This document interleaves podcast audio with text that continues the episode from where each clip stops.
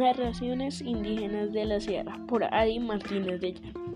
En este libro se encuentran varios relatos icas o aruacos, en los que se encuentran algunas enseñanzas, creencias y pensamientos de la cultura ica, las cuales y compartir entre todos los lectores. También se encuentran traducidos al español para la comprensión de lectores. Y además, y finalmente, este libro se encuentra distribuido por, la, el, por el grupo editorial de Norma. Eh, y así, y así concluye este episodio. Gracias por escuchar.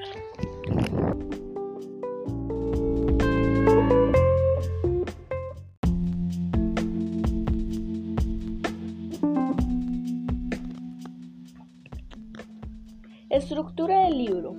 En este libro podemos encontrar diferentes historias como la historia de cómo se creó en la Tierra todo, de por qué el zorro chucho tiene la cola blanca, las respuestas de Morroco y el conejo, de cómo el conejo engañó al criollo, el padre de las hormigas o de por qué el sapo solo sale de noche.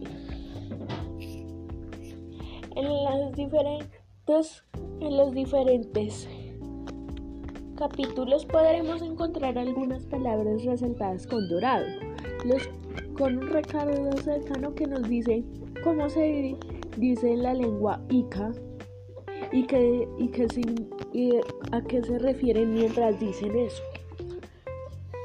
Por ejemplo, en la historia de cómo se creó todo, se encuentra la palabra firmamento resaltada con dorado. y en ese episodio se, se menciona a Chumura, que puede referirse al firmamento, o sea, el ámbito donde están los astros, o al cielo azul. Y por otro lado, al sol o a la esfera solar que se designa Bunkawuki. Se nos ha pedido que hagamos la lectura de nuestra de nuestra de nuestra historia favorita o nuestro capítulo favorito. En este caso yo yo diré sobre el viaje al cielo de Sapo. Un día en tiempo de verano, Cóndor pidió que se anunciara a todos los animales voladores que habría una reunión en el cielo para celebrar el día en que ellos fueron creados. A todos se les dio la noticia, tanto a los que habitan en clima frío como a los que viven en clima cálido. En un atardecer del mes de octubre, mientras lloviznaba, Sapo escuchó esta noticia que lo alcanzó a sorprender. Allá estaré yo, acompañándolos, les dijo a sus mayores, pero estos no les creyeron y estos se rieron de él. A los seis días, Sapo decidió ir a visitar a su abuelo. A su abuelo. Ya se había alojado un poco cuando por casualidad vio a buitre que descansaba sobre una rama frondosa. Buitre también lo miró y vio que Sapo le parpadeaba repetidamente, con los ojos brotados. Bajo derecho hasta llegar a su lado y se saludaron, Witter con el ala y Sapo con la mano. Entonces Sapo le preguntó, ¿qué es lo que va a haber en el cielo? A lo que Witter le respondió, en el cielo, el padre Cóndor hará una fiesta y se están arreglando el lugar para todos los que vuelan, tanto, como, tanto para los que vienen en clima frío como para los que viven en clima cálido. Es solo para nosotros.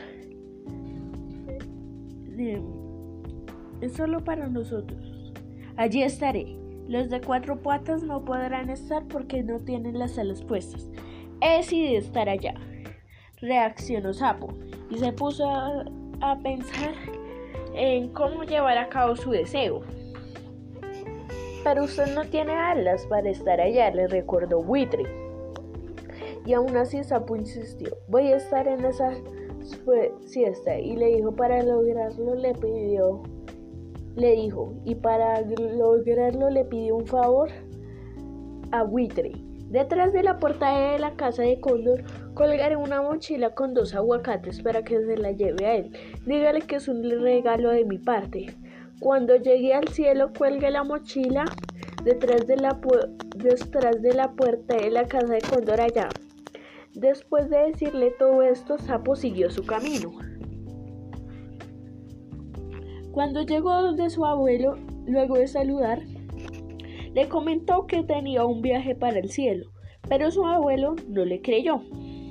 Al atardecer, Sapo regresó a su casa y le dijo a su mujer lo mismo, que en dos días iría al cielo, ya que ya lo tenía decidido, y que lo lograría con ayuda de su amigo Buitre, aunque su abuelo no le creyera. Dicho eso, el día anterior al viaje fue a la casa de Cóndor. Al atardecer, colgó una mochila detrás de la puerta y echó en ella y se echó en ella al lado de un aguacate.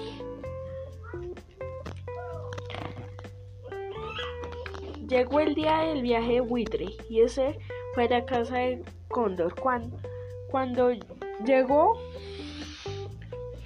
cuando llegó a la puerta vio colgada que vio que colgada en ella había una bonita mochila blanca de que se la colgó, se la terció el cuello y comenzó a volar.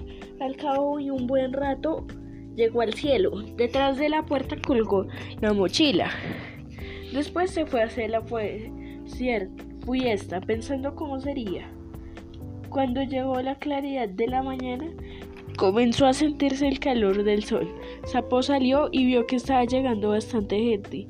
Primero fue a saludar a Cóndor y todos se alegraron a verlo. Cóndor lo invitó a cantar y a bailar con sus amigos. Al atardecer, Sapo comenzó a cantar y lo hizo hasta medianoche. Todos estaban muy contentos y bailaron bastante, celebrando el día de la creación de los animales voladores.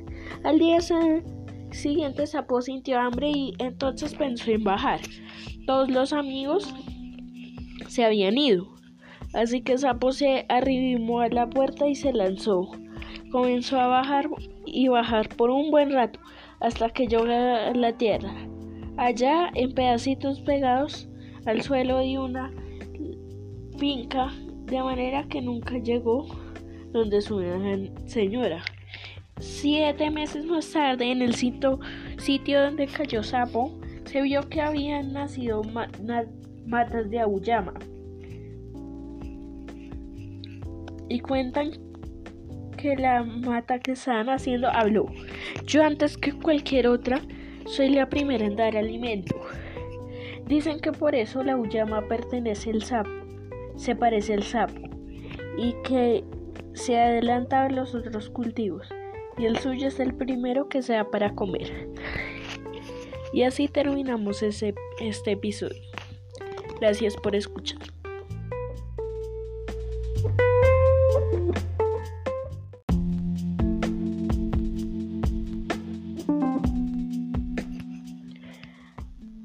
Finalización del libro. En esta conclusión del libro y finalización, podemos encontrar que los arhuacos, arhuacos tienen una gran una gran riqueza cultural. Lo que es, en este libro es muy poco lo que se logra resaltar. Eh, además, algo que no había que no había podido resaltar es que viven en la Sierra Nevada de Santa Marta, en, en la zona caribeña de Colombia.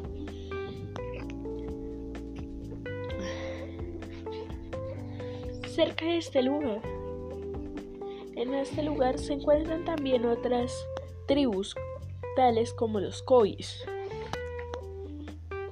y podemos ver podemos ver que se ha dado una interacción y se ha podido disponer en, los albacos se han puesto dispuestos para poder hacer este libro. Además, también cabe resaltar que están infravalorados cualquier pueblo indígena, ya que en la conquista se muestra que no tenían una gran tecnología y que eran muy tontos. Pero la cosa no es así. Eran de hecho, llegaron a ser hasta más inteligentes que el hombre español. La diferencia fuera, fueron las armas, ya que los españoles ya podían utilizar mosquetes, pero cargar en ese tema. El punto es que el punto de este libro es que tiene que enseñar y quiere repartir y difundir, difundir y compartir las enseñanzas de los aruacos y, y sus y sus gran y sus historias. Um, además me parece muy bueno que estén en dos lenguas, así, así se puede comparar y se puede llegar hasta entender mucho más de lo que se puede creer acerca de la, de la lengua Ica o Arawaka.